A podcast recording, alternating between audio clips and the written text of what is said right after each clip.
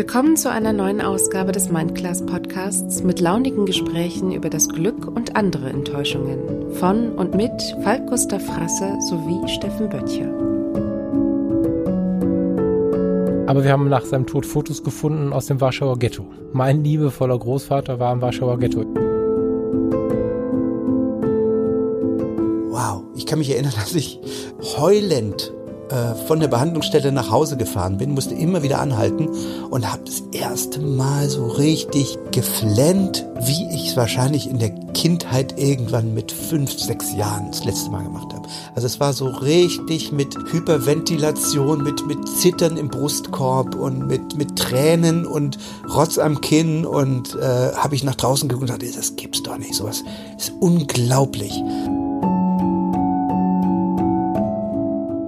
Wenn du, wenn du dein Herz fragst, dann hättest du auf dein Bauchgefühl gehört. Ja. Und nicht gedacht, oh Gott, in der Notaufnahme schleppst du da einen an, der hat gar nichts und so. Hätte ich mal auf mein scheiß Bauchgefühl gehört und den Mann ins Krankenhaus gefahren, hätte er das wahrscheinlich überlebt. Dieses, dieses eine Erlebnis, das, äh, dieses durch, aus heutiger Sicht würde ich sagen, natürlich Durchbrechen eines Traumas, hat dazu geführt, dass ich heute über meine Gefühle überhaupt reden kann, dass ich Gefühle zulassen kann, dass ich auch bereit bin, Tränen zu lassen natürlich.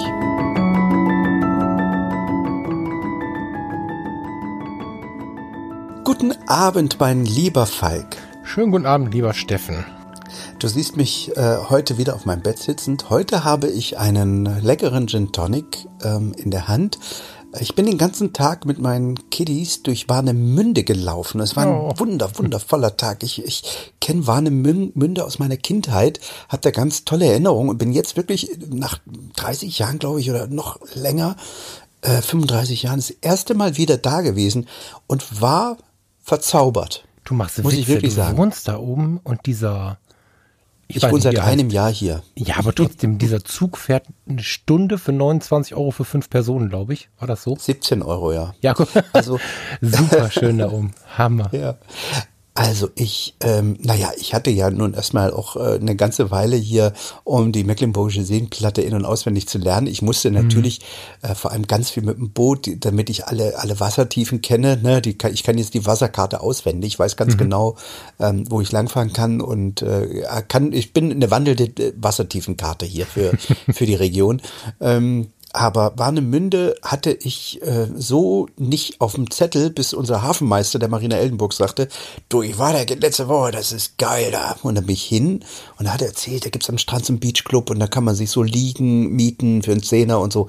So schön. Und dann die Innenstadt, also diese, oder die, ja, an der Strandpromenade. Mir waren es ein bisschen viel Menschen insgesamt, da bin ich ja nicht so für. Ich glaube, dass ich da auch eher nochmal nach der Saison hingehen werde. Ähm, aber es ist Traum. Es ist ein ganz, ganz süßes Örtchen. Also ich war ganz verzaubert. Also ich finde, Warnemünde hat so einen ganz besonderen Spirit und ich bin ja sonst auch der, der mag das, wenn so drei Gestalten am Strand sind. Oder so. Ja. Oder überhaupt in der Umgebung. Aber Warnemünde hat mich echt verzaubert. Ich war zur Wende mal da mit meinen Eltern. Hm. Direkt danach, also direkt in der Wendezeit, da sah Rostock, das ist ein Stadtteil von Rostock, ein bisschen komisch aus. Da, da, mhm. da war noch ziemlich viel kaputt. Und dann war ich ja 2014, übrigens vor inzwischen fünf Jahren, vorgestern oder so, ich habe es nämlich in den Erinnerungen ja. gehabt bei Facebook, war ich in Wallemünde das erste Mal wieder und ich war so geflasht, wie schön das geworden ist. Und ich fand mhm. diesen, diesen Mix so interessant. Also da lag ein Kreuzfahrtschiff auf der einen Seite, Hunderttausende ja. von Amerikanern, also aber auch wirklich absolutes Klischee, absoluter Stereotyp.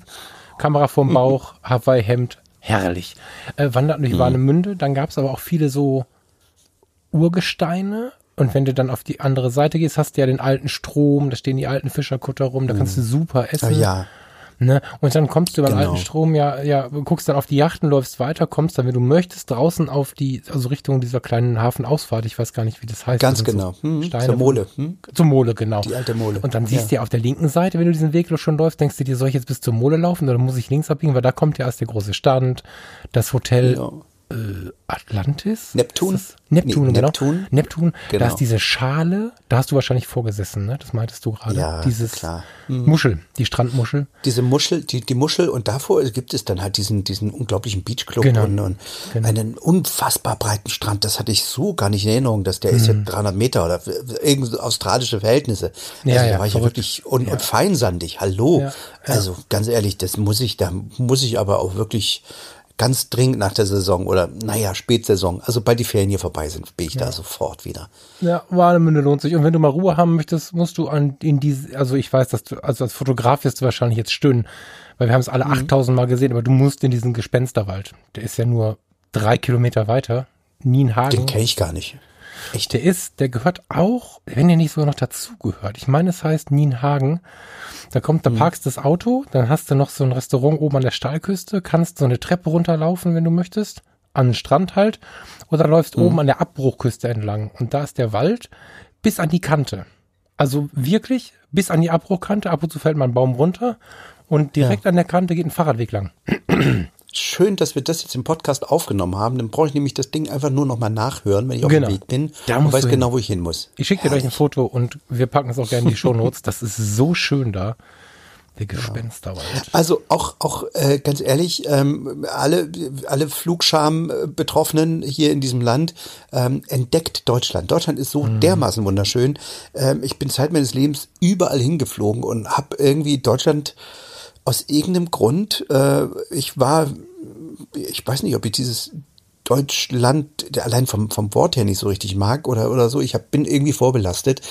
Dieses Land hier ist wunder wunderschön und man muss gar nicht weit weg. Mittlerweile äh, dank oder trotz oder schade oder gut äh, äh, Klimawandel ist es hier oben auch warm und heiß, heiße lange Sommer. Ähm, ja, mal gucken, wie lange wir das haben, ob das, äh, ob das eine Hysterie ist, ob das sich lange hält, äh, keine Ahnung. Also im Moment muss ich sagen, die letzten beiden Sommer haben mir sehr gefallen, auch wenn es einen traurigen Hintergrund hat. Ähm, aber ich bin halt, ich kann mit Kalt, Kälte und Regen nicht so viel anfangen. Ich versuche die ähm, Leute meiner Umgebung hier immer so ein bisschen in den Osten zu prügeln, weil, also Ja. für mich gehört ja, für mich gibt es nicht Ost-West. Ich hatte eine Freundin, ich habe viele Verwandte da drüben und so, also für mich ist das alles eins, weil ich einfach so viele Leute kenne. Aber ich kenne hier in der Umgebung Düsseldorf viele, die noch nie die ehemalige Grenze passiert haben. Und ich denke mal, seid ihr verrückt? Ich habe mir mal einen Bulli ausgebaut, eine ganz alte Karre und bin durch den ganzen Osten und dann sind wir ähm, durchs Tal der Ahnungslosen heißt es ja böserweise unten in Sachsen sind dann in die sächsische Schweiz und da bin ich dann habe ich nachts das Auto hingestellt, weil ich es ein bisschen übertrieben habe mit der langen Strecke, bin morgens wach geworden und hatte die Tränen in den Augen, wie sich der der Nebel und die niedrig äh, steckenden Wolken quasi so über diese ja, wie heißt es denn? Das Gebirge. Du meinst die sächsische Schweiz? Genau. Mir war nicht klar, dass es sowas Schönes in Deutschland gibt. Elbsandsteingebirge, da unten, unfassbar gut. Jetzt hast du mir aber gerade meinen schönen Übergang kaputt gemacht, den hatte ich, da hatte ich so drauf hingearbeitet, Falk, dass ich mit, äh, mit dem kalten, mit, mit Regen und äh, ja, mit Regen und Kälte nicht so viel anfangen kann. Ähm, merkwürdigerweise ist das bei meiner Schwester genauso, bei meiner Mutter, meine Großmutter. Also das durchzieht unsere Familie, dass das nicht so unser Ding ist. Nun könnte man sagen, ja, hallo, es ist sowieso, ähm, da kannst du auch, ähm, emo- also wir wollen heute über das Thema Vererbung von Emotionen reden. Ähm, aber es gibt da noch ein paar Dinge, ähm, wo ich immer wieder entdecke, ey, meine Großmutter war genauso und ich höre dann aus den Geschichten, mein, mein Vater ist jetzt über 70, der erzählt ganz viel plötzlich von, von seinem Vater und von, von, von den Urahnen, alles was er weiß, gibt er mir im, im Moment gerade so durch. Ähm, entdecke ich so viel, wo ich denke, wow, okay, das, das entdecke ich bei mir wieder und, und ich kannte diese Leute gar nicht und mich wundert immer, wie, wie sehr, wie nah wir uns doch sind, wie, wie sehr wir die gleichen Dinge mögen, ähm, obwohl ich teilweise natürlich, mein Großvater, äh, niemals, habe ich niemals kennengelernt zum Beispiel, ne? Und trotzdem ähm, muss ich heute jetzt aus, der, aus den Erzählungen äh, höre ich raus, dass da ganz viele Parallelen sind bei uns. Und äh, wir hatten ja, du und ich, jetzt in der Vorbereitung auf die Sendung auch schon mal kurz ähm, telefoniert und da sagtest du, bei euch ist das ähnlich, ne? Ja, total. Also ich möchte jetzt auch gar nicht, also wir sind beide keine Psychiater oder Psychologen. Ne? Wir unterhalten uns über das, was wir beide erfahren haben, erlebt haben und uns angeeignet haben, bevor jetzt mhm. uns irgendein Psychiater, Psychologe die Tür einrennt, weil dieses Thema ist eins, was aus so vielen Perspektiven beleuchtet werden muss, das passt nicht in den Podcast und es ist vor allen Dingen immer noch heiß diskutiert, da hast du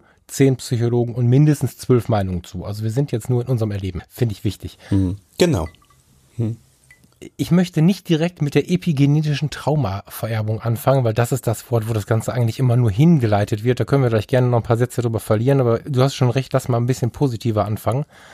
Vererbung von Emotionen, Vererbung von relevanten Geschehnissen, die nicht physisch was verändert haben, sondern nur auf der psychologischen Ebene, ähm, ist ein Thema, was ich am Anfang überhaupt nicht ernst genommen habe. Also ich hatte ja durchaus auch Psychotherapie im Leben, ähm, im, im Zuge meines Burnout mhm. und dann, dann, dann fing sie irgendwie an mit meinem Opa und meiner Oma und ich denke, ey, sorry, aber das ist jetzt ein bisschen weit hergeholt und ähm, kam mir nach dieser äh, Sitzung ziemlich bescheuert vor, weil ich das so abgeblockt habe und habe dann mal ein bisschen gelesen. Super spannendes Thema und wenn ich dann mal zulasse, was so gewesen ist, dann ist ziemlich viel äh, daran wiederzufinden. Ja, ich weiß noch nicht, wo ich anfangen soll. Mhm. Hast du an jetzt an was Bestimmtes gedacht? Also in irgendeine Richtung? Weil ich habe da ziemlich viele Punkte. nee, also man kann ja erstmal grundsätzlich damit anfangen, was haben wir denn von unseren Eltern geerbt an Emotionen und äh, wie, wie ähm, setzt sich sowas zusammen? Ähm, ich, jeder von uns beiden, jeder von euch da draußen, die uns zuhört, ähm, entdeckt wahrscheinlich Wesenszüge an sich, die, die er bei seinen Eltern schon mal entdeckt hat. Ähm, und wo, wo oftmals ist es ja so in der Partnerschaft, dass der Partner irgendwann sagt, ja, du bist wie dein Vater oder du bist wie deine Mutter. Oh, das ist manchmal, oh. der Satz fällt irgendwann in der Beziehung. Du wirst immer mehr wie dein Vater. Das äh, habe ich zum Beispiel in meiner Kindheit ganz oft gehört.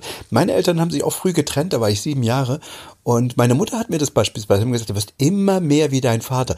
Und ich bin ja gar nicht bei ihm aufgewachsen. Das ist so verrückt. Aus ihrer Sicht war das natürlich irgendwie hm, eher ein Vorwurf.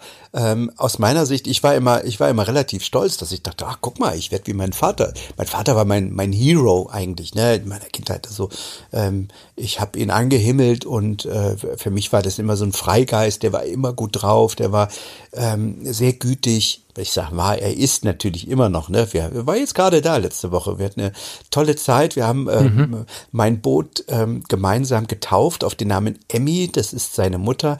Ähm, Emmy ist meine Großmutter und äh, war eine die die herzensgütigste Frau der Welt. Ich habe sehr sehr viel Zeit bei ihr verbracht in meiner Kindheit. Sie hat mir sehr viel erzählt, sehr viel beigebracht, sehr viel vorgelesen und ähm, diese Zeit, die ich mit ihr hatte, die äh, da kam mir dann irgendwann, dass ich doch das Boot eigentlich auch, dass ich dem Boot einen eigenen Namen geben muss. Und ähm, da ich so viel Zeit mit ihr verbracht habe, habe ich gedacht, das Schönste wäre doch, wenn ich weiterhin mit Emmy unterwegs bin oder bei Emmy oder ähm, ähm, und der Zeit mit ihr verbringe. Und dann habe ich gedacht, weißt du was, dann warte ich doch, bis mein Vater kommt, sag ihm das. Und dann sind wir beide rausgefahren. Ich hatte Schriftzüge besorgt, ähm, beide sind rausgefahren äh, morgens und haben uns eine Flasche Sekt mitgenommen, haben das Boot geparkt auf einer Sandbank, so dass wir daneben stehen konnten und haben äh, das Boot auf den Namen Emmy getauft. Ich habe meine Folien rausgeholt, wir haben Sekt getrunken, wir haben Musik angemacht. Äh, Hans Albers Junge kommen bald wieder und äh, haben uns äh, dabei gefilmt, wie wir auf Emmy angestoßen haben. Es war ein Traum. Es war so schön. Ich habe die Träne oh. in den Augen, Steffen, hör auf. Das ist ja der Hammer. Ja, und ähm, es ist verrückt, wie, wie ähm, auch diese, diese, diese, diese Frau, Emmy, mich geprägt hat, obwohl ich wirklich, man muss es mal wirklich sagen, ich war in der DDR war es so, wenn du als, als Scheidungskind äh, aufgewachsen bist, dann, dann hat dir das Gericht ähm, einem Besuchsrecht alle zwei Wochen ähm, sozusagen, hattest du Besuchsrecht. Das heißt, oder ich, ich durfte alle zwei Wochen zu meinem, zu meinem Vater. Mhm. Und ähm, da wir aber zwei Kinder waren, meine Schwester und ich, und äh, mein Vater sich immer sehr viel Zeit für jeden von uns nehmen wollte, ähm, hat er das immer im Wechsel gemacht. Das heißt also, ähm, einmal kam meine Schwester ein ganzes Wochenende, danach ich. Das heißt, ich hatte, musste immer vier Wochen warten, bis ich meinen Vater wieder sah. Und äh, die Zeit, die, die habe ich wirklich, da habe ich Strichlisten geführt im Kopf und ich habe ähm, auf, auf, äh, auf der Treppe draußen gesessen und immer geguckt, ob er irgendwann mal vielleicht vorbeifährt, dass ich wenigstens nochmal sehe. Ganz traurig, da, da darf ich gar nicht tiefer reingehen gerade. Ähm, aber äh, wenn ich dann da war und dann zu meiner Großmutter durfte, ach, das war immer so herrlich. Und äh, sie hat mir so viele Geschichten erzählt Und ähm, verrückterweise, damals so als Kind nimmt das gar nicht so richtig wahr ernst. Heute kommt ganz viel durch ähm, an Erinnerungen auch. Ich habe alte Briefe von ihr gefunden, was sie mir geschrieben hat und so. Und es ist verrückt, ähm, dass ich nicht nur viel von meinem Vater übernommen habe, nämlich ähm, diese, diese unfassbare Lebensfreude, die er hat, die, die habe ich von ihm auch, ähm, die würde ich sagen, die ist bei mir mit ähm, genetisch übertragen, möglicherweise, weil ich habe, ähm, äh, bin ja nicht bei ihm aufgewachsen. Ähm, aber was ich gelernt habe von ihm, ist zum Beispiel dieses riesengroße Herz, immer verzeihen zu können in jeder Situation, ähm, egal wie sehr du verletzt wurdest. Ne? Also mhm. Äh, auch das habe ich von ihm. Aber jetzt äh, erzählt er mir ganz viel von seinem Vater, also von meinem Großvater, den ich nie kennengelernt habe. Und ähm, da gibt es so viele Parallelen wo ich denke, ah, das ist verrückt. Also es war auch jemand, der zum Beispiel äh, Geige gespielt hat. Ne? Also er war, ähm, ähm hat äh, meine Großmutter damals beim bei der Hausmusik kennengelernt und also war auch also Musiker. Ähm, er war ein sehr nachdenklicher Mensch, hat viel viel übers Leben nachgedacht. Auch da sehe ich viel Parallelen. Mein Vater ist zum Beispiel gar nicht so ein Typ wie ich, der sich an Steg setzt und stundenlang aufs Wasser guckt. Mein Vater muss immer ganz viele Dinge erleben und der, der giert auch so sehr nach Erlebnissen. Da will ich sagen, das hat sich eine, eine, eine, ja, eine, eine Generation übersprungen. Also mein, mein Großvater war eher so einer, der gediegen im Anzug durch die Straßen gelaufen ist, Leute beobachtet hat äh, und viel übers Leben nachgedacht hat. Da muss ich sagen, da sehe ich mich in der Beziehung eher wieder. Hm. Jetzt habe ich jetzt ganz schön auf dich eingeredet, du. Ja, ich genieße das ja, weil das ist ja schon sehr bildlich, was du erzählst. Und das hat doch Parallelen. Das zeigt auch vor allen Dingen, habe ich gerade kurz gedacht, dass es nicht so ist, dass wir genauso sind. Also es gibt da immer mhm. Wege weg und, und, und, und Gabelungen und so. Weil man kann schnell, wenn man, wenn man, ich habe jetzt relativ viele Berichte da nochmal gelesen, weil ich das Thema noch ein bisschen auffrischen wollte. Und manche lesen sich so ein bisschen sehr geradlinig, wo man denkt, naja gut, das ist mir jetzt ein bisschen too much, das ist mir zu, zum nah am Klonen. Das, das ist es ja nicht, mhm. das meinen wir nicht, sondern ich glaube, dass es schon unterschiedliche Dinge äh, äh, gibt, die man übernimmt und es stellt sich auch immer die Frage, übernimmt man die Eigenschaft oder die Ursache dieser Eigenschaft. Ne? Also mhm. da bin ich dann doch wieder beim Trauma. Übernehme ich irgendein Trauma, was zu irgendwas führt, oder nehme ich irgendeine, irgendeinen Umgang mit Situationen? Mm, ich kann es ich gehe mal auf die Großeltern, weil da kann ich es noch viel mehr nachvollziehen als bei den Eltern. Ähm, ich habe meinen Großvater väterlicherseits nie kennengelernt und äh, weiß nur, dass äh, wir aus dieser Richtung italienische Vorfahren haben. So. Und Frassa ist ursprünglich wohl auch eher aus Italien. Merke ich daran, dass wenn ich ähm, durch die Welt gehe, mein Name meinen Namen kundtue, damals im Rettungsdienst, wo man immer so ein Schildchen auf der Brust hatte, oder jetzt auch, ähm, wenn ich vielleicht im Laden bin oder wo auch immer ich mit meinem Namen umgehe, beim Treffen auf Italiener, letzte Woche erst beim UPS-Fahrer, heißt es, ah, Frasa, und dann sprechen sie mich mhm. Italienisch an und ich denke mir, oh Gott, ich kann nicht. Da könnte man auch eine Pizza nach benennen, Pizza Frasa. ich sag dir Bescheid, wenn wir dann neben der Marina auch noch eine Pizzeria aufmachen. Jedenfalls ähm, fällt mir immer wieder auf, dass du auch auf den Namen angesprochen wirst, keine Frage, aber ich habe auch zeitlebens, na, zeitlebens ist übertrieben, seitdem ich so 16, 17 bin, immer wieder so gewisse italienische Eigenschaften ähm, zugesprochen bekommen. Ob das dieses, naja, also hast du, glaube ich, auch schon abgekommen, ne? Wir, wir, wir treffen uns um acht, aber fünf nach acht geht schon. So, also es gibt da so ein paar Dinge, das ist viel, viel besser geworden. Ich bin da viel kompatibler geworden. Aber es gab sehr, sehr viele Eigenschaften, auch so was das Emotionale angeht. Ich konnte mit sehr viel Feuer diskutieren, zugleich aber einen Frauenroman in die Hand nehmen und, und, und, und Rotz und Wasser heulen. Also ich habe sehr viel von diesem italienischen Mann, der auf der einen Seite irgendwie auch ein harter ist, aber auf der Stelle, wenn es um Mama oder die Liebe geht, die Tränen lässt und so, also ich habe relativ viele solche Eigenschaften. Ähm, von, auf die mich sogar dann Landsmänner, also, also was heißt Landsmänner, also Italiener ansprechen, ohne meinen Opa je gesehen zu haben. Der ist, ähm, jetzt muss ich mal nachdenken, zwei Jahre vor meiner Geburt gestorben. Also es, und, und mein Vater hat von dem nichts übernommen, also zumindest nicht sichtbar. und ähm, dennoch gibt es diese diese Eigenschaften und, und, und diesen immer wieder aufflammenden Kontakt, wenn ich Italienern begegne, die mich tatsächlich sogar darauf ansprechen, Deutsche merken das meist gar nicht oder kommen mit so plakativen Dingen wie, lass mal fünf gerade sein, also sowas fällt denen auf, dass ich halt entspannt bin, so mit vielen Dingen. Aber mhm. ähm, und es weckt in mir immer wieder auch die Sehnsucht nach Italien und spannenderweise ist es einer der, eines der wenigen Länder so in der Umgebung, in dem ich noch nie war. Mhm. Ich, ich bin einmal in, habe ich in Genua gesessen, auf die Fähre nach Korsika gewartet, aber sonst war ich noch nie in Italien und es süchtelt mich seit ein paar Monaten ein bisschen so ein bisschen Kontakt zu Italienern oder, oder italienischstämmigen Menschen zu bekommen, weil ich irgendwie jetzt neugieriger werde, so. Aber es gibt keinen Erlebensbezug zu meinen Lebzeiten. Das ist hm. tief in mir und ich, ja, also ich denke, dass das schon so ein bisschen damit zu tun hat. Ja, also das ist das, was mir am, am intensivsten kommt, so an, an, an Erleben aus der Vererbung. Das andere Ding ist tatsächlich ein traumatisches. Ich weiß nicht, ob wir das jetzt schon auf den Tisch hauen wollen. Vielleicht, wenn wir mit dem traumatischen, bevor wir mit dem traumatischen anfangen, ähm, für, für alle die, die ein bisschen Lust haben, sich mit dem Thema ein bisschen auseinanderzusetzen, ähm, googeln einfach mal Vererbung von Emotionen. Und da werdet ihr relativ schnell zum Beispiel auch relativ weit oben auf ähm, einen Artikel vom Deutschlandfunk ähm, aufmerksam werden, den, äh, den ich immer wieder so ein bisschen, naja, als wie soll ich sagen, als Referenz äh, raussuche, da gibt es noch sehr, sehr viel mehr Artikel. Wir können das natürlich gerne in die Shownotes packen. Ähm, und da gibt es eine, eine Untersuchung an, an Mäusen von einer Forscherin namens Isabel Mansui vom Labor der Neuroepigenetik an der ETH Zürich. Und äh, diese Frau, die hat nämlich rausgekriegt, dass ähm, sich Emotionen über mehrere Generationen vererben können bei Mäusen.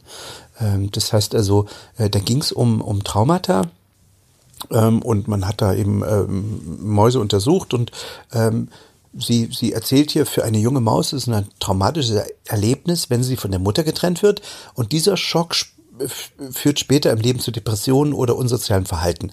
Ähm, außerdem nehmen diese traumatisierenden Mäuse als erwachsene Tiere unnötige Risiken in Kauf.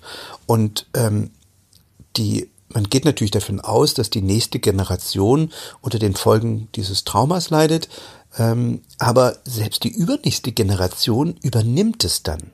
Ne, also in der nächsten Generation würde man sagen, ja, ist ja klar, also diese Maus wurde ja von einer traumatisierten Person, äh, von einer traumatisierten Mutter sozusagen ähm, erzogen oder oder ne, irgendwie ähm, ja aufgezogen und ähm, aber äh, das geht auch über mehrere Generationen, aber über bis zu vier, fünf Generationen zieht sich das durch, dass Traumata ähm, über ähm, ähm, ja sich sich irgendwie dann doch auf eine Art übertragen.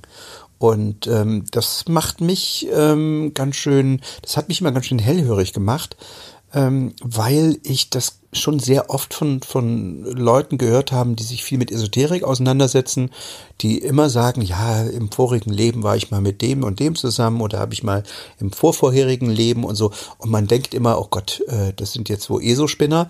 Habe ich früher gedacht, mache ich überhaupt nicht mehr. Also viel, früher war mir das alles ein bisschen zu äh, viel Zauberei. Mittlerweile gerade wenn ich solche Untersuchungen lese, dass sich Traumata einfach wirklich vererben über viele Generationen, ähm, dann ist es einfach nur eine andere Sprachlichkeit in der Esoterik. Ne? Die sagen, ich war im letzten Leben der und der.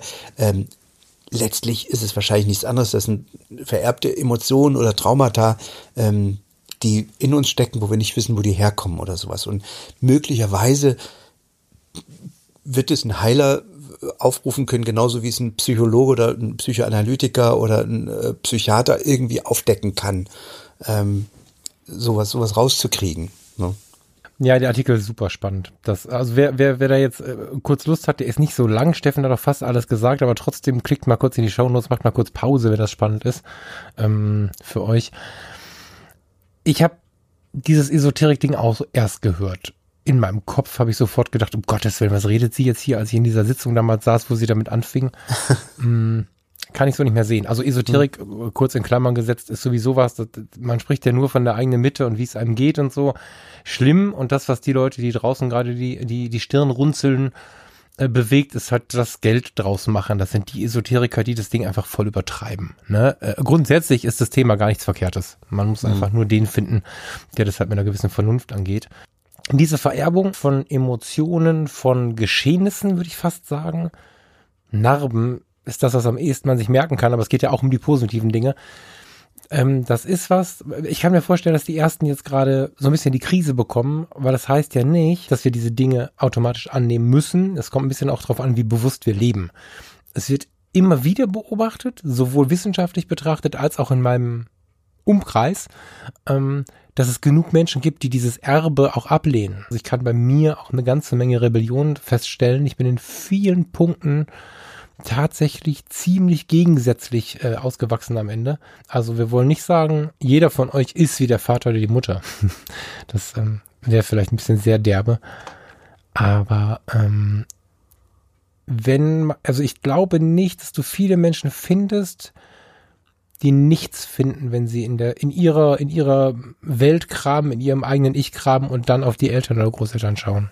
Nee, also man spricht dann, dann in, in, in der Beziehung immer von so einem genetischen Sockel. Ne? Also wir haben einen genetischen Sockel, der uns auf eine bestimmte Art ähm, ja, prägt, mhm. sicherlich. Ähm, aber dieser Sockel, ich hab, glaube mal eine, eine Zahl gehört zu haben, auch da sind sich aber ähm, die, die Forscher nicht ganz einig, liegt wohl irgendwo bei, bei nagelt mich nicht drauf fest, äh, 30, 40 Prozent, sowas in dem Dreh.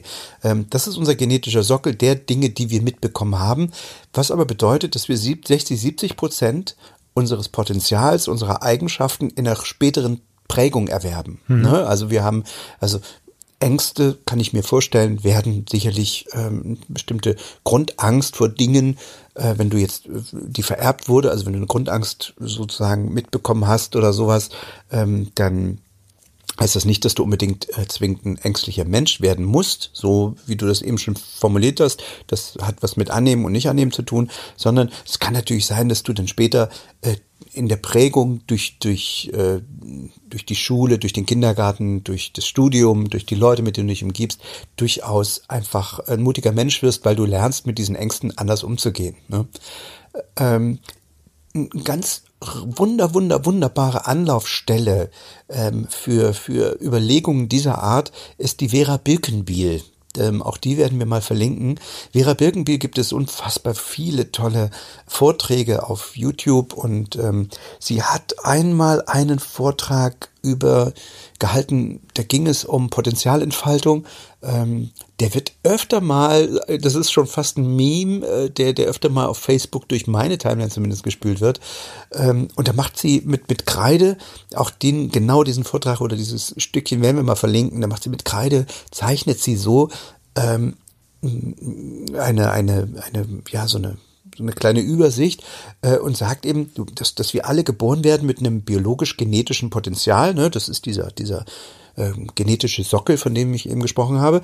Und ähm, dieses Potenzial, wenn, wenn das zur Entfaltung gekommen wäre, zu 100 Prozent, dann wären wir eben ein hochentwickelter Homo sapiens geworden. In der Regel haben wir uns eben nicht hundertprozentig entwickeln können, weil etwas dazwischen gekommen ist und das ist unsere Erziehung. Dann kichern die, die Studenten alle im Saal und ähm, dann äh, beschreibt sie halt, ja, Ziel in unserer Gesellschaft ist es, äh, eine Norm zu erreichen, also Normalität. Ähm, warum? Weil es einfach der Gesellschaft hilft. Ne? Also wir haben uns hier in unserer Gesellschaft auf moralisch-ethische Normen zum Beispiel geeinigt und ähm, wir lernen relativ schnell, dass das ähm, Wehtun, dass, dass wir anderen Menschen nicht physisch wehtun. So, das ist eine, eine moralische, eine ethische Norm, die wir relativ schnell annehmen. Das, das lernen wir schon im Kindergarten und die ist dann gesetzt. Das ist in, in, in Urvölkern irgendwo in Papua-Neuguinea möglicherweise sogar noch anders. Äh, bei uns ist es ebenso. Ne? Und diese Erziehung, ähm, die nehmen wir an, ähm, sie führt aber auch dazu, dass wir uns in, in anderen Belangen äh, nicht, nicht völlig frei entfalten können, weil wir ähm, zum Beispiel unser Schulsystem äh, so uralt ist, 200 Jahre, auch da sollte man sich mal ein bisschen Richard David Precht anhören, ähm, dass das überhaupt nicht mehr dem, dem modernen Menschen Homo sapiens im, im 21. Jahrhundert gerecht wird. Ne? Ähm, das ist ein unfassbares Feld, was man eigentlich beackern kann. Äh, wir gehen im Moment davon aus, dass dieses, dieses ähm, ja, genetische Programm oder diese, diese, diese Vererbung äh, ein Stück weit in uns liegt und dass wir aber genug Pufferpotenzial haben, das eben anzunehmen oder später noch zu verändern.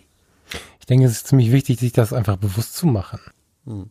Das ist natürlich viel einfacher, damit umzugehen, wenn du, wenn du weißt, dass das gibt. Deswegen glaube ich, dass so eine Selbstreflexion oder dass jede Selbstreflexion, wie auch immer man die erlangt, und eine gewisse Bildung über die solche Dinge einfach die Sachen viel einfacher machen, wenn man, wenn man Dinge erreichen möchte, die man auf den ersten Blick nicht erreichen kann.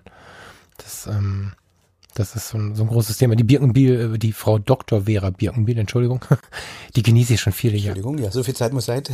genau, genau. In dem Fall finde ich es tatsächlich sehr, sehr wichtig, weil jeder, der das Video anklickt, sie ist nicht typisch Frau Doktor. Hm. So, sie ist, ist, einfach der Hammer, die Frau. Ja. Ähm, aber um das Ganze mal in unser Leben zu holen, ganz kurz. Ich habe ähm, in einer der letzten Episoden ähm, da schon mal drüber nachgedacht. Da hast du gesagt, dass du seitdem du dürfen wir ein Burnout als, als etwas benennen, was eine Narbe macht schon, oder? Ja. Das ist schon ein einschneidendes mhm. Erlebnis.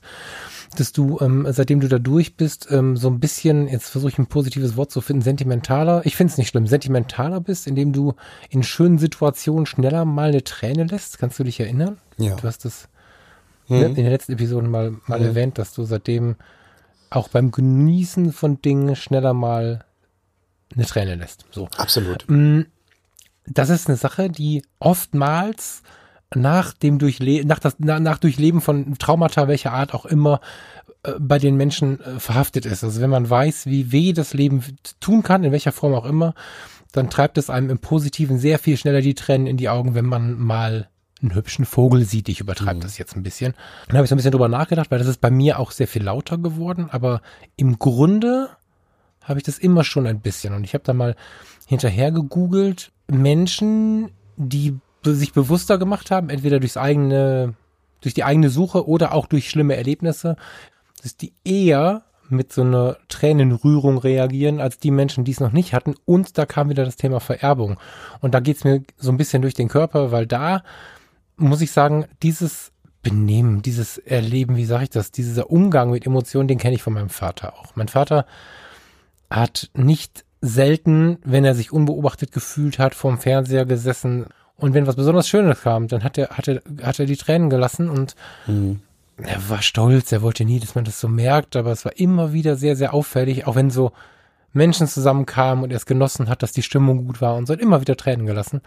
Und ähm, da habe ich dann immer so überlegt, naja, mein Vater ist aus Ostpreußen geflüchtet und auf dieser Flucht zu Fuß wurden drei seiner Geschwister von, von, von Flugzeugen, die den ganzen Flüchtlingstreck angegriffen haben, erschossen neben ihm wurden sie aus dem Leben geholt. Sie saßen irgendwann im Zug, er hat mir so einzelne Geschichten erzählt und er war zwölf oder dreizehn Jahre alt und dann wurde neben ihm sein Bruder in den Kopf geschossen und so Scherze. Das, das muss man sich mal vorstellen. Ne? Also das, das sind Traumata.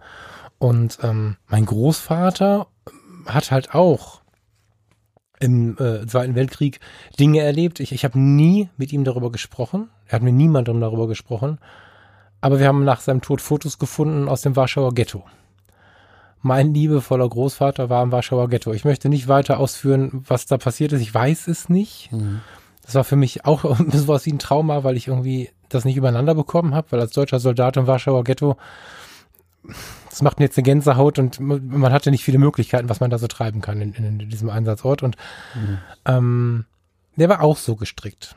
So. Und ähm, ganz spannend in dem Zusammenhang fand ich halt, ich hatte vorher schon diese Eigenschaft, diesen Umgang mit den Dingen. Das hat sich nur intensiviert mit meinem eigenen Burnout, Depression, wie auch immer wir das nennen wollen. Und ähm, das ist was, was mich wirklich so ein bisschen bewegt. Und in dem Zuge, jetzt kann ich keine Bücher empfehlen, sondern habe jetzt tatsächlich auch äh, jetzt die Tage erst einen, einen Zeitungsartikel aufgefunden, spektrum.de, das ist so eine Wissenschaftszeitung, ich weiß nicht, wie du die kennst. Mhm. Ähm, die haben Artikel gebracht, Traumavererbung kann verhindert werden.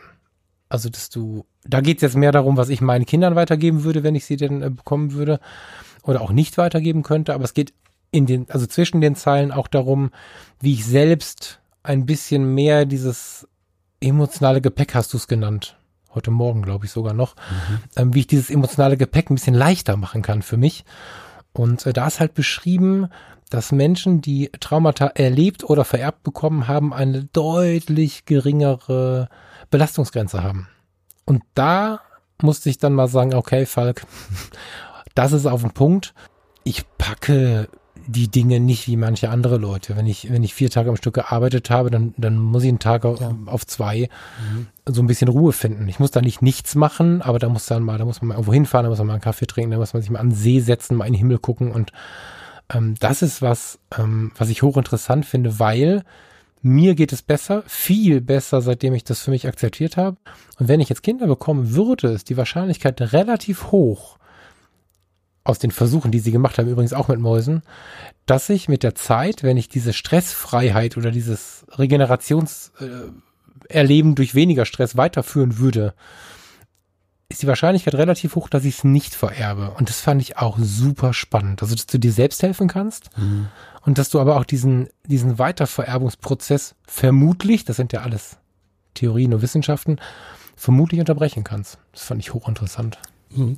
In dem, in dem Zusammenhang, ähm, hast du denn ähm, jemals eine Rückführung gemacht? Weißt du, was eine Rückführung ist? Ja, habe ich nie gemacht. Nee. Hast du nicht gemacht? Habe okay. ich, ähm, also es gibt viel, erklär es gleich. Äh, nee, erklär es erstmal. Erklär es erstmal. Also. ähm, wir sind, ich habe jetzt gemerkt in, den, in, dem, ähm, in der Nachbetrachtung der letzten Podcasts, dass ich ja schon sehr viel Privates irgendwie schon rausgelassen habe. Und ähm, immer wenn ich denke, es ja, das muss jetzt, das müssen nicht alle wissen, ist schon wieder so ein Kracher, aber es ist ja immer so, in unseren Gesprächen weicht man ja so ein bisschen auf und ähm, durch meinen Burnout damals, also ich muss ein klein bisschen ausholen, ähm, es ist so, dass ich ähm, durch, die, durch die Scheidung in meiner Kindheit, also die ersten sieben Jahre, ähm, waren meine Eltern noch zusammen. Ich hatte äh, die glücklichste Kindheit, die man bis die ersten sieben Jahre, die man sich vorstellen kann. Meine Eltern so ein bisschen 68er, ähm, freigeistig, ähm, jung, frei, wild. Äh, ich bin aufgewachsen im perfekten, im perfekten Environment, wenn du so willst. Mhm. Ne? Wir waren äh, viel anders, wir haben viel erlebt, wir waren sehr spontan. Ich kann mich erinnern, wir haben sehr viel gelacht. Meine Eltern trennten sich 1977, da war ich sieben und meine Mutter ähm, brachte dann einen, einen Mann nach Hause, mein Stiefvater, mit dem ich so überhaupt nicht zurechtkam und er nicht mit mir.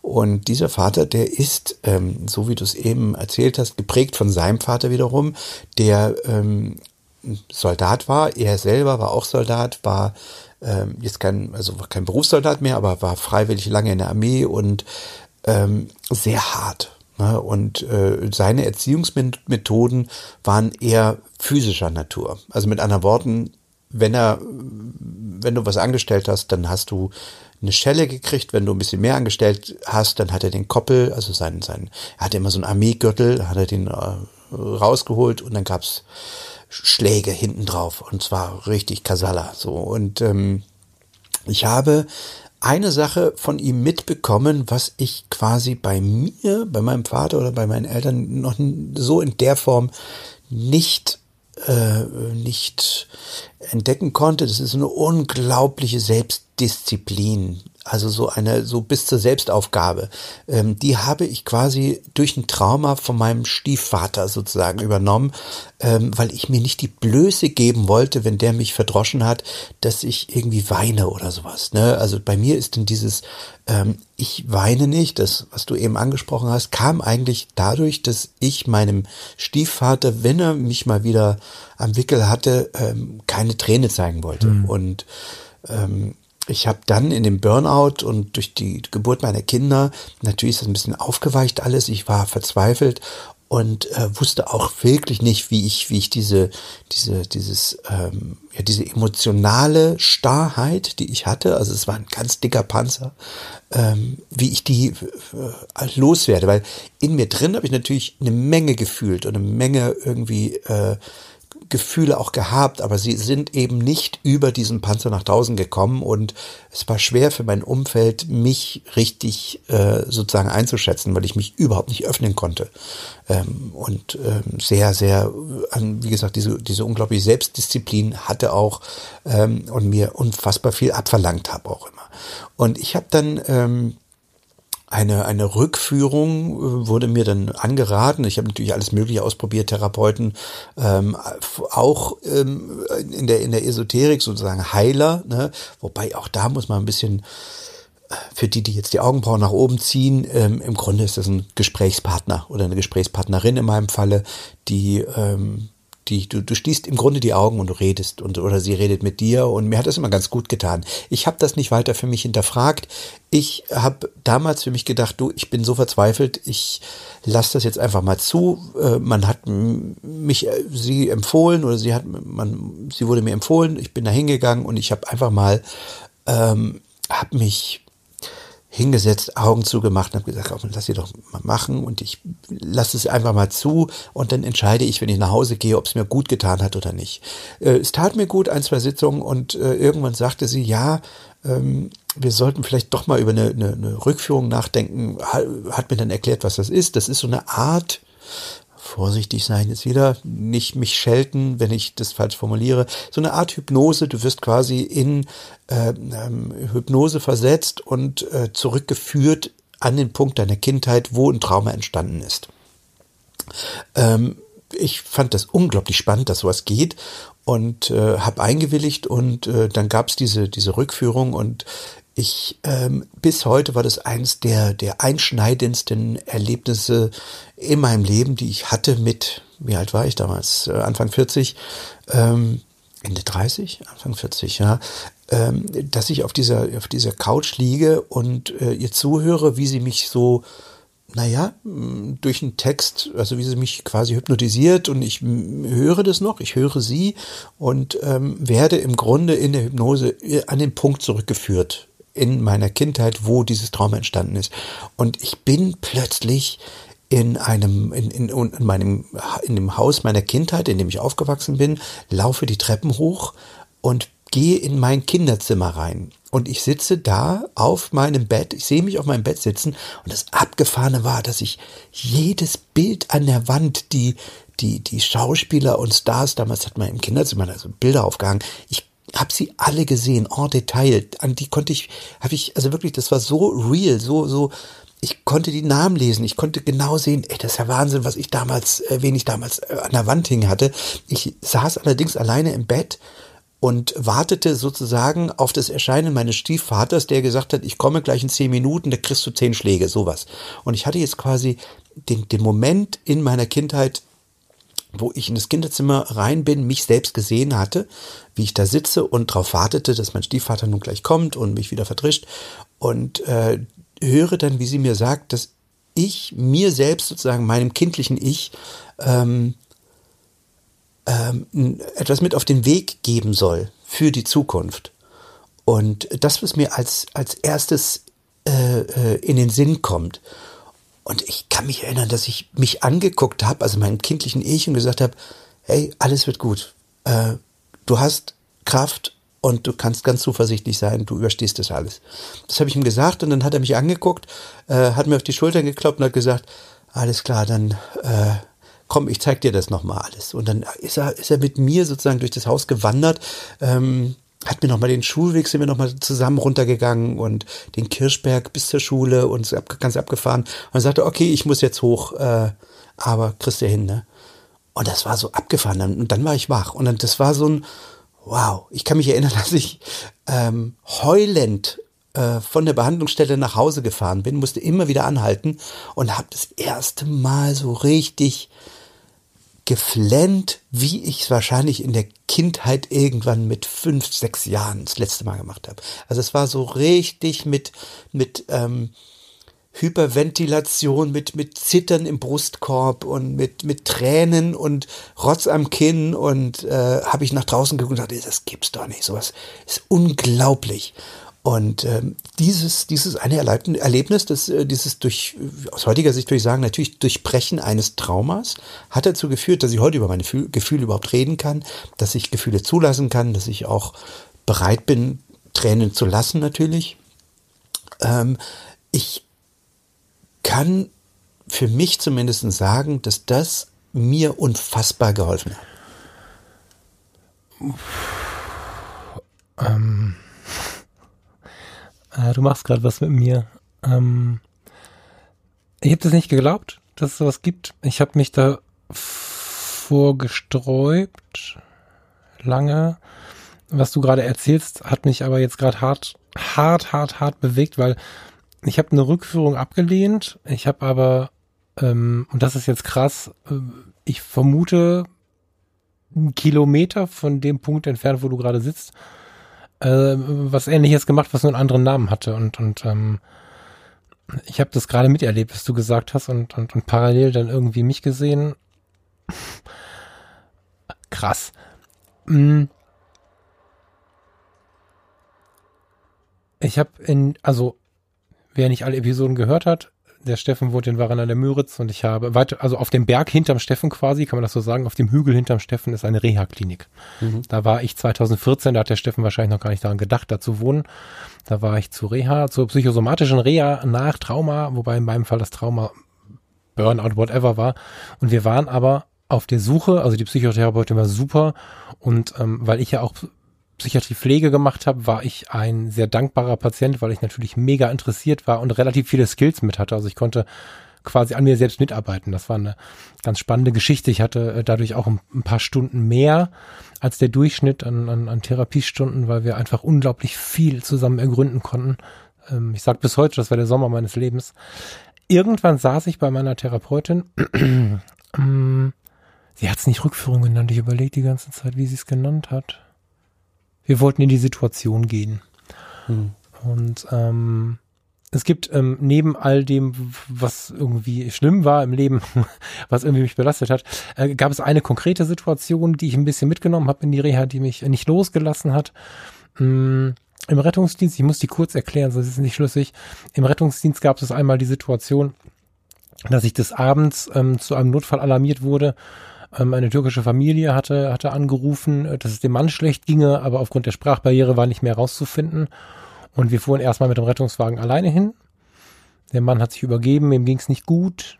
Ähm, die kamen von der Familienfeier, hatten irgendwie groß gegessen. Der Mann hatte auch ein paar Sachen gegessen, die die anderen nicht gegessen haben. Mein Bauchgefühl hat gesagt, uh, lass uns mal EKG schreiben, lass uns mal ähm, alles Mögliche, was man so am Monitoring machen kann, im, im Rettungsdienst machen. Und wir haben aber nichts gefunden. So. Und daraufhin war ich dann bei einer Magenverstimmung. Normalerweise wäre das nach Schulbuch ein Fall gewesen für, Sie haben Magen-Darm, gehen Sie mal morgen zum Arzt und holen sich was gegen Übelkeit oder die Notfallapotheke oder so. Und mein Bauchgefühl hat gesagt, ah, bestellen mal einen Kassenarzt. Es gibt also neben dem Notarzt, der mit Blaulicht kommt, in jeder deutschen Stadt auch die Möglichkeit, sich den kassenärztlichen Notdienst zu bestellen. Das heißt, da kommt dann ein Hausarzt mit einem Taxi oder das ist kommunal geregelt den kann man anrufen und der kommt dann und schaut nach einem zu jeder Tages- und Nachtzeit. so, das wissen viele Leute nicht, finde ich, ist eine ganz wichtige Message. ähm, den habe ich angerufen, ich wusste auch, wer Dienst hatte und ähm, da sind die Wege natürlich ein bisschen kürzer in der Kommunikation ähm, und habe ihn angerufen. Ich sag, du, ich habe hier ein, ich habe hier ein Bauchgefühl, das passt mir nicht, aber ich kann nichts finden, um den mit ins Krankenhaus zu nehmen.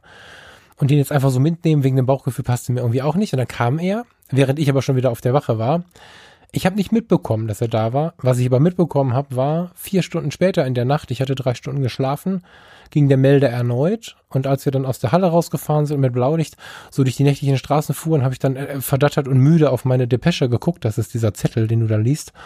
Da stand die gleiche Adresse und ich dachte, scheiße, ich habe die falsche, die falsche Depesche mitgenommen. Jetzt guckt er drauf und dann stand aber an dem Punkt, wo vorher stand, Patient mit unklarer Übelkeit oder was da stand, da stand jetzt Reanimation. Oh.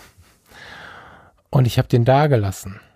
Und es gerade kriege ich eine Gänsehaut auf dem ganzen Körper und und wir sind da hingefahren und dieses Gefühl war unbeschreiblich, weil ich habe der Frau gesagt, sie müssen sich keine Sorgen um ihren Mann machen. Ihrem Mann wird nichts passieren. Und dann fahren wir vier Stunden später zur Reanimation. Und ähm, das kam mir gerade wieder, während du äh, da erzählt hast. Deswegen. Ähm, Dass du das, gibt es da jetzt eine ärztliche Schweigepflicht oder kannst du uns jetzt noch das Ende der Geschichte erzählen? Ich kann, ja, ja, klar, ich kann, ich kann natürlich keine Namen erzählen, ja. aber ansonsten ist das kein Problem, weil das ja keiner zusammenführen kann, so. Wir kamen da rein, der Mann lag tatsächlich verstorben im Bett. Die ganze, die ganze Familie war da, alle. Die ganze, oh 40 Leute. Das ist nicht ungewöhnlich bei, bei südländischen Familien, ist ja nicht, nicht nur Türken, auch bei den Italienern und so ist das nicht unüblich. Ja.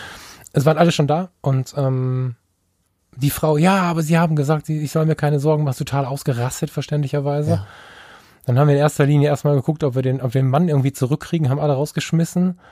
und, und haben irgendwie ganz verzweifelt diese Reanimation begonnen. Jetzt wird eine Reanimation immer mit Notarzt alarmiert, also war nach zwei, drei Minuten, die waren zum Glück äh, in der Nähe. Ich war auf einer Vordorfwache, aber ich, die waren in der Nähe.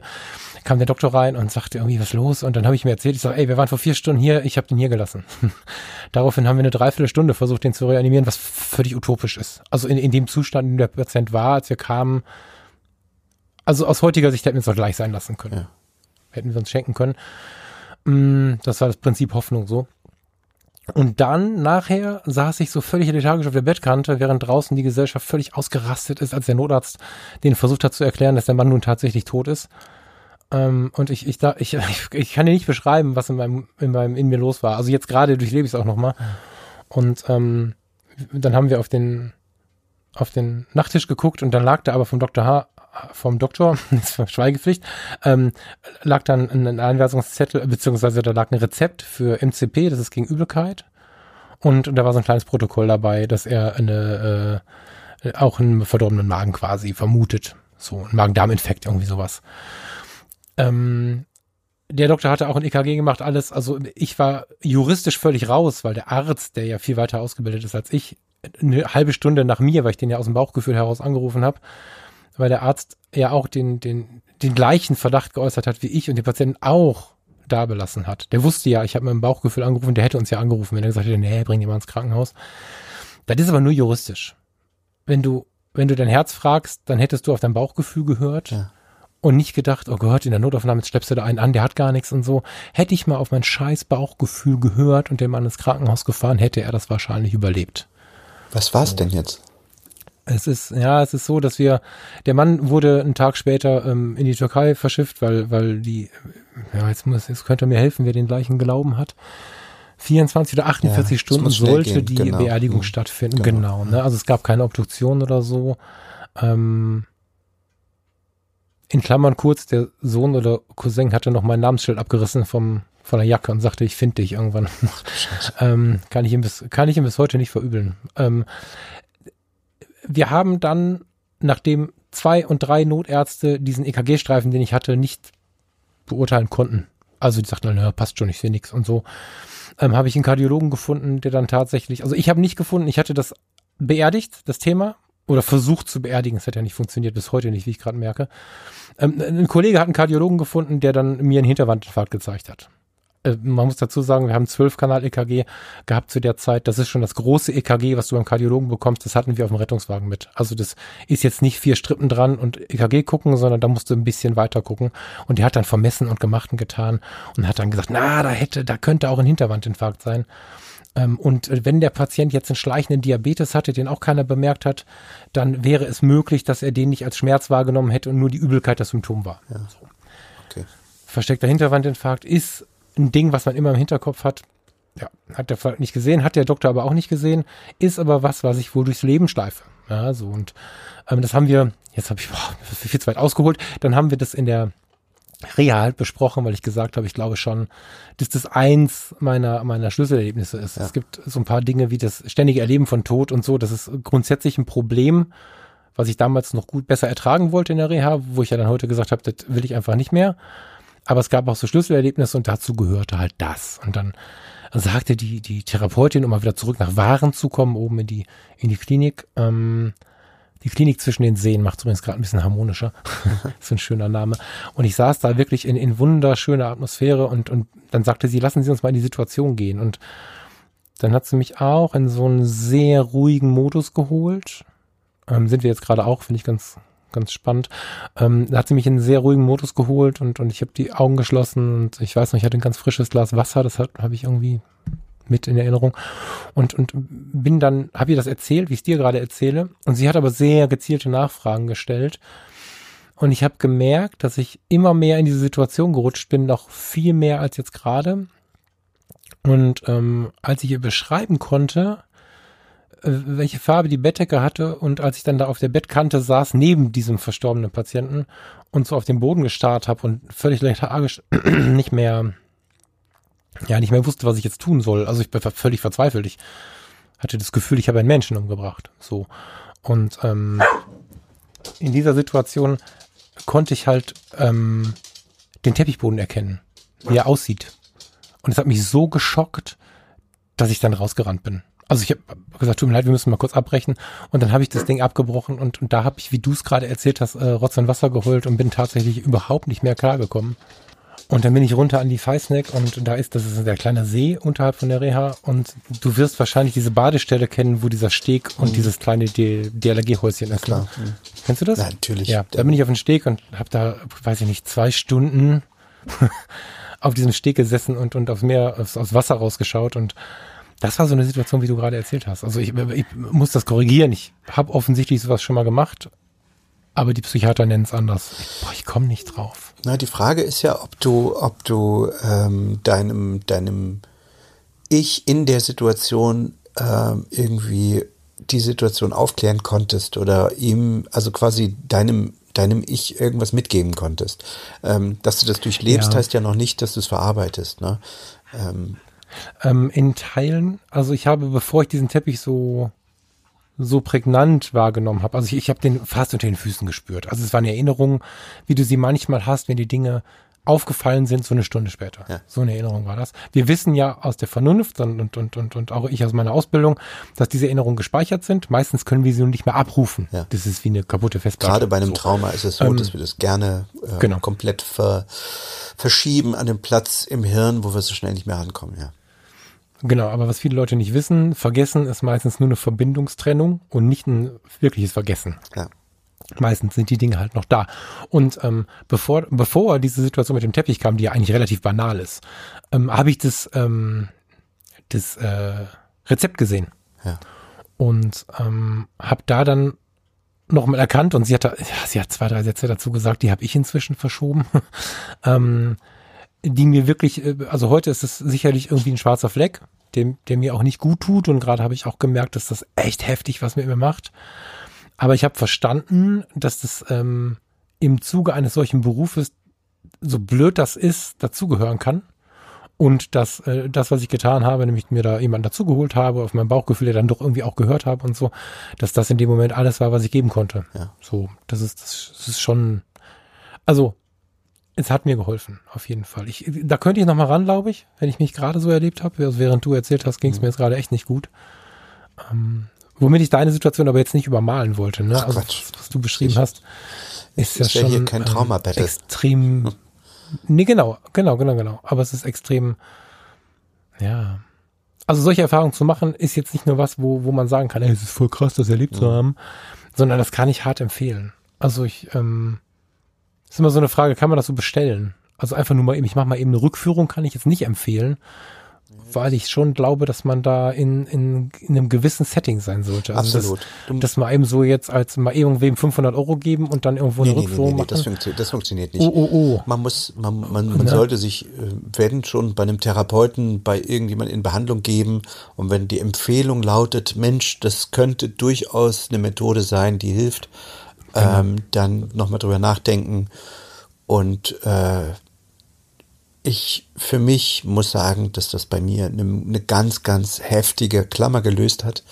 Und äh, die hatte mir das dann auch so schön erklärt, dass sie meinte irgendwie, wir, wir erleben in unserem Leben so viele Sachen und so wie du es eben gesagt hast, äh, ähm, teilweise werden die verschoben, da, da machen wir einen Deckel drauf, das ist wie so eine Schublade, die schieben wir zu, schließen die ab ähm, und sehen sie erstmal nicht, aber sie ist da. Und äh, hm. es ist nicht, dass wir die, die Situation sozusagen vergraben. Das, was sie mit uns gemacht hat, können wir nicht vergraben. Und das, was, äh, was daraus resultiert an, an Verhaltensmustern, äh, lässt sich halt auch nicht vergraben. Und äh, das ist natürlich die Aufgabe eines Therapeuten rauszukriegen, was sind denn das für Verhaltensmuster, für, für Denkmuster, wo kommen die denn her? Sind, war das ein Impuls? Sind die geprägt durch über einen langen Zeitraum?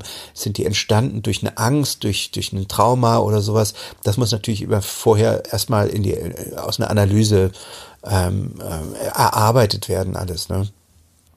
Ähm, wir packen im Grunde über solche Erlebnisse, ich sage immer so, so wie die Zwiebelschichten unserer, unseres Lebens, die wachsen mit jedem Jahr, kommen immer mehr Zwiebelschichten rüber und drüber heißt aber nicht, äh, dass sie, dass sie weg sind.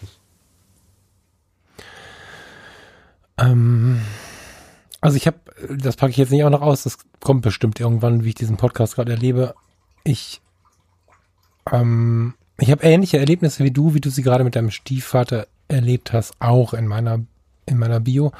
Was mich und wahrscheinlich auch relativ viele da draußen interessiert, weil ich meine, unsere Generation ist ja nur in großen Teilen auch so groß geworden, muss man mal sagen. Ne? Also was, wo, wo du heute ein wirkliches Problem mit dem Jugendamt bekommst, das waren äh, vor nicht allzu vielen Jahren ganz normale Erziehungsmethoden. Ja. Naja, ganz normal ist jetzt ein bisschen sehr hart, aber es wird viele Menschen geben, die da, die da, die da mitsprechen können. Wir sind eine Generation, das wollte ich noch reinschieben. Ähm, unsere Väter sind Nachkriegsväter und deren ja, Väter genau. sind Kriegsväter gewesen. Ähm, da ist mhm. einfach eine ganz andere Schwelle der physischen Auseinandersetzung äh, einfach äh, im Leben gewesen, als wir das heute haben, in, in Friedenszeiten. Ja, ja voll. Entschuldigung. Nee, wichtig, hast du recht. Mm, ja, jetzt muss ich da wieder drüber nachdenken. Und du hast, du hast völlig recht. Also ich, ich finde es total gut, über solche Dinge nachzudenken, weil, weil auch da machen Trauma was mit den Traumata was mit den Menschen. Ne? Das ist, ob es eine gewisse Form von Gewalt ist, auch oder eine gewisse Form von Aggression, das war da zu der Zeit tatsächlich üblich, das stimmt in Teilen. Hm, hast du das Gefühl, also der Effekt daraus, war dir wirklich in einer gewissen Form heilend oder in, in relevanten Prozenten heilend, was diese Erfahrungen und Erlebnisse angeht? Für mich ja. Diese Gewalterlebnisse? Äh, jetzt okay. im Nachhinein, du meinst die Rückführung. Heilend. Ich, äh, ich war jetzt speziell bei der Rückführung, weil du ja da so hart in so eine Situation reingegangen ja. bist. Die, die hat mir Welchen, extrem geholfen. Also geh ruhig noch mal ein bisschen länger auf diesen Effekt ein, weil ich habe dich dann so vorgetextet in Folge, weil du mich damit so getroffen hast. Geh gerne noch mal ein bisschen auf den Effekt ein, der danach eingetreten ist. Ähm, es hat dazu geführt, dass ich ähm, offener mit mir selbst umgegangen bin, ähm, wie du, wie ihr wahrscheinlich gerade merkt, fehlt mir mittlerweile sogar ähm, so ein bisschen die Grenze, wo man sagt, ja, guck mal, aber das sollte jetzt vielleicht bei dir bleiben. Müssen das denn jetzt alle erfahren? Das ist bei mir immer noch so ein Pendel. Ähm, ich glaube allerdings, und das ist ja auch so ein bisschen ähm, das Konzept der Mindclass bei mir gewesen, also diese meines meines Workshops, dass ich so viel in so vielen Situationen gelernt habe nachher, dass ich diese Erfahrung gerne weitergeben möchte an, an andere, die vielleicht in einer ähnlichen Situation stecken und das Ganze äh, vielleicht ähm, über, über die Erzählung, die ich dann ähm, ja, sowas wie eben, wenn ich das erzähle, anderen Mut mache, sich vielleicht mal mit solchen Dingen auseinandersetzen, weil ich treffe immer wieder auf Menschen, die das nicht äh, können, nicht wollen, die ihre naja, die, die frustriert sind von ihrem Leben, ähm, die bei mir auch dann in den Workshops teilweise anfangen zu weinen, hm. sehr bitterlich. Hm. Ähm, und äh, damit überhaupt nicht klarkommen. Und das erste Mal dann in so einer kleinen Runde plötzlich sehr, sehr offen reden. Hm. Und ich habe halt gemerkt, dass dieses offen drüber reden eigentlich die heilsamste Wirkung ist, sich aus dem, äh, wie jetzt mit dir, äh, über solche Dinge sprechen, dir auf eine Art natürlich damit auch äh, vielleicht eine Erfahrung teilen, dir durch diese Erfahrung vielleicht ein bisschen Mut machen, doch nochmal das Thema anzugehen, weil offenbar triggert es dich immer noch, es ist nicht abgeschlossen. Jedenfalls spüre ich hm. das so aus deiner Erzählung. Hm. Ähm, und ich kann mir nicht vorstellen, ich bin kein, ich bin kein äh, Mediziner, kein, kein äh, Psychiater, Psychologe, kein Psychiater. Ich habe das alles nicht studiert. Es ist nur mein, mein Gefühl, dass solche Sachen einen ganz schön belasten im Leben und dass sie äh, auch da, um wieder den Kreis zu schließen zu, äh, zu unserem eigentlichen Thema, dass wir sie unbewusst irgendwie dann doch vererben an unsere Kinder und die wiederum an ihre Kinder und dass wir Warte ganz kurz bitte. solche Dinge Sorry, ich, ich, möchte kurz dazwischen, bevor, wir, bevor du jetzt wieder aufs Thema kommst, möchte ich äh, kurz neben dem Thema bleiben. Ich möchte noch einen Satz dazu sagen, mich zu der Offenheit, die du gerade ähm, beschrieben hast. Ich bin mir sehr sicher, ja, ich bin mir sehr sicher, nicht ich glaube, ich bin mir sehr sicher, ähm, auch aus meinem eigenen Erleben, dass diese Offenheit nicht nur dir und mir hilft oder dem, der jetzt in dieser Runde, wie du sie gerade beschrieben hast, in der Mindclass als, als physischen Workshop quasi beschreibst, äh, nicht nur den Leuten tut es gut, sondern nicht, also mir persönlich hat es unglaublich gut getan, dass es Leute gibt, die Dinge erlebt haben, die ich erlebt habe. Also nicht die gleichen, nicht dieselben, aber ähnliche. Und wir haben äh, meiner Meinung nach, äh, ein Problem ist das nicht, weil es ist natürlich, aber wir tun und erleben oftmals Dinge parallel, über die wir nicht reden, glauben, wir wären damit alleine, dabei machen wir es alle oder erleben wir es alle oder, oder haben wir es alle erlebt oder oftmals erlebt. Ich glaube, dass eine gewisse Öffnung halt gut ist und viele Leute können das halt nicht. Ja, es gibt einfach ganz, ganz ja. viele Themen, oh je, was wir erlebt haben, äh, worüber spricht man alles nicht? Man spricht nicht über Geld, man spricht nicht über Sex, man spricht nicht über whatever. Und am Ende haben wir aber alle ein solches Erleben und reden aber nicht drüber. Es sei denn, wir sitzen irgendwann mit, mit dem dritten Glas Whisky irgendwo in der Ecke. Deswegen glaube ich, dass das drüber sprechen nicht nur äh, mir gerade eine Gänsehaut macht und, und was bewegt oder, oder was in dir bewegt, sondern ich glaube, dass das Zuhören halt auch gut tut. Und das ist mit ein Grund, warum, warum wir das hier machen, glaube ich, ne? So, also ich wollte auf diese, du hast gerade so ein bisschen den angeteasert, dass man vielleicht ein bisschen zu viel erzählt. Ich glaube, dass das nicht geht. Wer, wer das nicht hören kann, der kann ja abschalten. Aber ich glaube, dass hm. die völlige Offenheit, ähm, ähm, und wenn es einer ist, ne, aber es wird vielen Menschen einfach weiterhelfen, dass man ganz frei damit umgeht. So, das war mir wichtig, nochmal eben in Klammern Absolut. zu ja.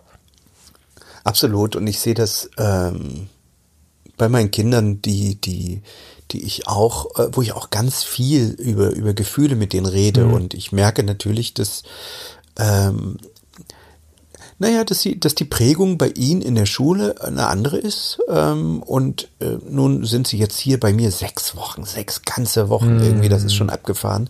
Ähm, und ähm, Sie werden natürlich von mir auch anders behandelt als von Ihrer Mutter und Sie werden von mir anders behandelt als, als in Ihrem Umfeld. Ich bin sehr, sehr, äh, ja, emotional. Ich rede sehr oft, ich fordere Sie auch auf und fordere Sie auch äh, über ihre Gefühle zu reden und das fällt ihnen auch schwer mitunter. Das muss ich äh, äh, muss ich dann immer wieder feststellen. Aber ähm, je nachdem, wie man wie man ja wie man daran geht, wie die Tagesform ist, kriege ich auch das hin. Ähm, aber ähm, ich merke einfach, dass, dass, obwohl sie meine Kinder sind und ich ihnen natürlich irgendwie was anderes vorlebe, schon die Prägung in ihrer, in ihrem Umfeld, in der Schule, ähm, eine andere ist und es sehr schwer fällt für mich dann auch oder ein großes Stück Arbeit ist, ähm, sie emotional ein bisschen mehr zu packen und das kriegt man natürlich am besten hin, wenn man sich selbst öffnet. Dann, dann fällt es dem anderen natürlich auch viel, viel einfacher. Und dieses Vererben von Emotionen, um da nochmal drauf zu kommen. Das ist eine Sache, die, die ich äh, gerade in, in, in meinen Mindclasses äh, gelernt habe. Das ist Wahnsinn, wie viele Päckchen da bei den Leuten auf den Schultern liegen, wie viel da nicht äh, ausgepackt wird, wie viel, äh, wie viel, äh, ich will nicht sagen, verkorkst, verkorkste Lebenslinien irgendwie auf der Strecke bleiben, weil verkorkst ist dann auch schon wieder eine Wertung, aber ähm, gerade was das, diese, dieses Stichwort Potenzialentfaltung, wie viel Leute sich durch eine Angstprägung nicht trauen, hm. ihrem, ihrem Talent zu folgen mhm. oder etwas zu machen, was sie, was sie, was sie, wo sie wirklich ein Talent für haben, einfach nur weil ihnen von aus aus ihrer Prägung heraus eingetrichtert wird, du, äh, du kannst dich nicht selbstständig machen oder es reicht nicht oder so. Meine Prägung ist, meine Großmutter war selbstständig, mein Großvater, ich kannte meinen Großvater gar nicht, hat, war ein Banker, der hatte eine eigene, der hatte eine Privatbank. Ähm, meine Großmutter hatte einen, eine, eine, ein Kino und ähm, Taschen hat sie produziert, also richtig Damenhandtaschen. Hatte ein Werk, äh, wo, wo, also eine Fabrik, cool. wo die Taschen, mhm. ja, ähm, für alle, die jetzt gleich sagen, ist doch klar, aus dem Elternhaus muss der ja reich sein und ein Boot haben. Nichts. also nach dem Krieg wurde meiner, meiner Großmutter von den Russen alles genommen. Ähm, sie war, sie hat nicht mal eine Rente bekommen. Die arme Frau hat wirklich äh, irgendwie äh, nach dem Krieg nichts mehr, nichts mehr gehabt. Ähm, und mein Großvater hat natürlich auch durch, durch also die Banken, das war auch alles nichts mehr. Also wir sind eine sehr, ich will nicht sagen sehr arme Familie, aber wir, wir, wir, ich werde nie was erben und wir hatten auch nie so viel Geld, dass dass wir uns äh, irgendwie große Weihnachtsgeschenke machen konnten. Ähm, dafür gab es bei uns sehr viel Liebe und Umarmungen, immer. Genau. Und ohne solche Specials ähm, lässt sich dann, also man muss sich derer bewusst sein. Entweder man hat das große Glück, wie du es gerade sagst, dass mit viel Liebe und Umarmung was gelockert wird. Aber wenn du in so einem gewissen, in so einer gewissen Vorprägung, die dann eher nicht wie deine in Richtung Mut und Selbstständigkeit irgendwie geht, sondern ich, ich habe eher eine ängstliche Vorprägung. Also ich habe diese Trauma, die ich gerade, Traumata mhm. in, der, in der Geschichte der Familie. Ich habe ähm, einen ehemaligen Förster, der aus der Vernunft in die Stadtverwaltung gegangen ist, um dann, also immer war alles sicher und es war einfach alles versichert, alles. Es konnte, egal was passieren konnte, es war immer alles versichert und es musste achtmal zum Auto zurückgegangen werden, ob es auch abgeschlossen ist. Wir haben im Urlaub wieder umgedreht, und, um, um, um zu gucken, ob der Herd aus ist und so weiter.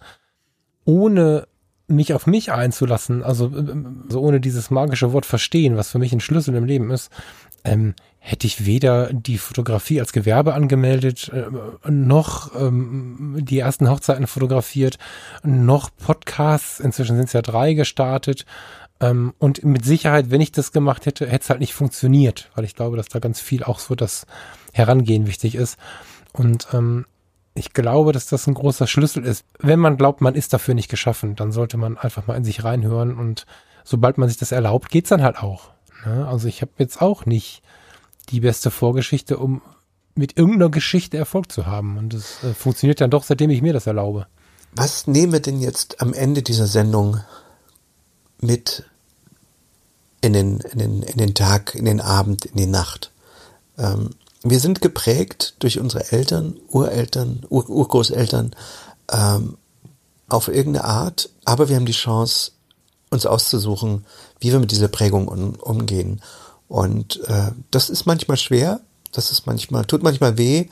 Ähm, und ich glaube, ein offener Umgang mit sich selbst ist der Schlüssel zum Glück und erzählt einander davon. Kriegt mit, dass jeder, jeder, ich kann euch sagen, niemand ist frei. Niemand da draußen hat kein Päckchen. Alle schleppen irgendwas mit sich rum ähm, legt es doch einfach mal auf den Tisch. Und wenn es nur mhm. unter vier Augen mal jemandem erzählt, ähm, das tut wahnsinnig gut und es hilft. Und ihr werdet merken, dass ihr nicht alleine seid da draußen und dass es eine Menge Leute gibt, die, die ähnliches durchmachen mussten. Ich bin froh, lieber Falk, dass du mir solche Geschichten erzählst. Das zeigt mir, dass, äh,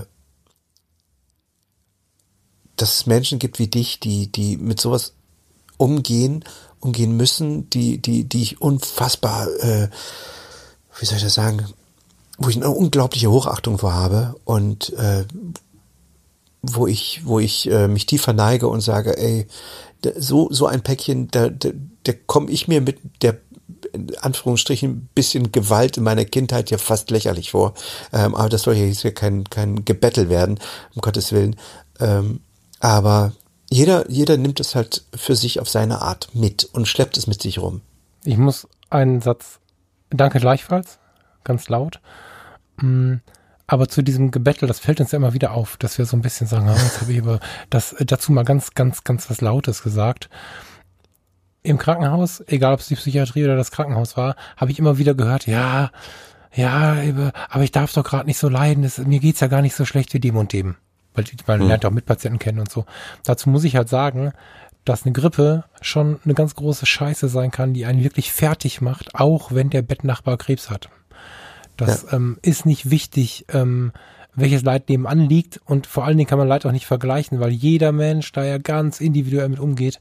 Deswegen ähm, für dich, aber auch für alles, alle da draußen, die das so ein bisschen kennen, diesen, diesen Gedanken, ah, ich darf mich jetzt aber auch nicht zu sehr anstellen, weil es gibt ja Leute, denen geht's viel schlechter das ist scheißegal. Es kann einem mit einer Grippe richtig schlecht gehen, man kann richtig schlimm Liebeskummer haben oder man kann todkrank sein. Schlimm anfühlen tut sich das alles. Du hast irgendwann mal einen Satz gesagt, der mir sehr nachhängt. Gefühle sind niemals falsch. Und ähm, mhm. merkt euch das. Ich mhm. äh, habe diesen Satz vor einigen Sendungen gehört von lieben Falk und seitdem trage ich ihn mit, mit, mit mir rum und freue mich jedes Mal darüber. Vielen Dank fürs Zuhören.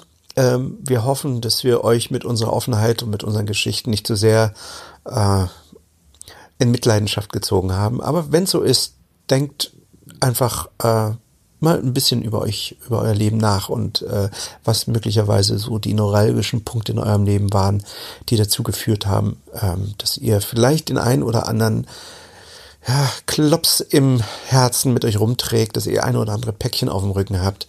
Ähm, es ist eine psychische Krankheit, ist genauso krank wie, wie eine Grippe und äh, auch ein, ein Trauma ist etwas Schlimmes, äh, was, es, äh, was man behandeln kann. Man muss sich dann nicht schämen, irgendwo hinzugehen. Falk, ganz lieben Dank. Ähm, ich freue mich jetzt schon auf die nächste Sendung. Ich habe noch kein Thema, du auch noch nicht. Wir werden sicherlich wieder eins finden. Vielen Dank euch fürs Zuhören. Ähm, bewertet weiterhin unseren Podcast äh, mit äh, so, so toll, wie ihr das bisher gemacht habt. Ähm, wir freuen uns über jede Bewertung, über jeden Kommentar und wünschen euch einen wundervollen Abend. Ich würde mich freuen, wenn ihr weiterhin uns in den Stories und in den Instagram-Postings erwähnt und, und uns damit zeigt, wo ihr seid, wenn ihr hört. Wir haben ganz viele, ganz viele Kommentare, hier Kommentare ja. bekommen. Sie Pirat oder Falk Frasser kommen bei Instagram. Das ist angekommen. Vielen Dank an jeden, der das gemacht hat. Und Steffen, danke für deine Offenheit. Ich freue mich bis zum nächsten Mal. Macht's gut. Gute Nacht.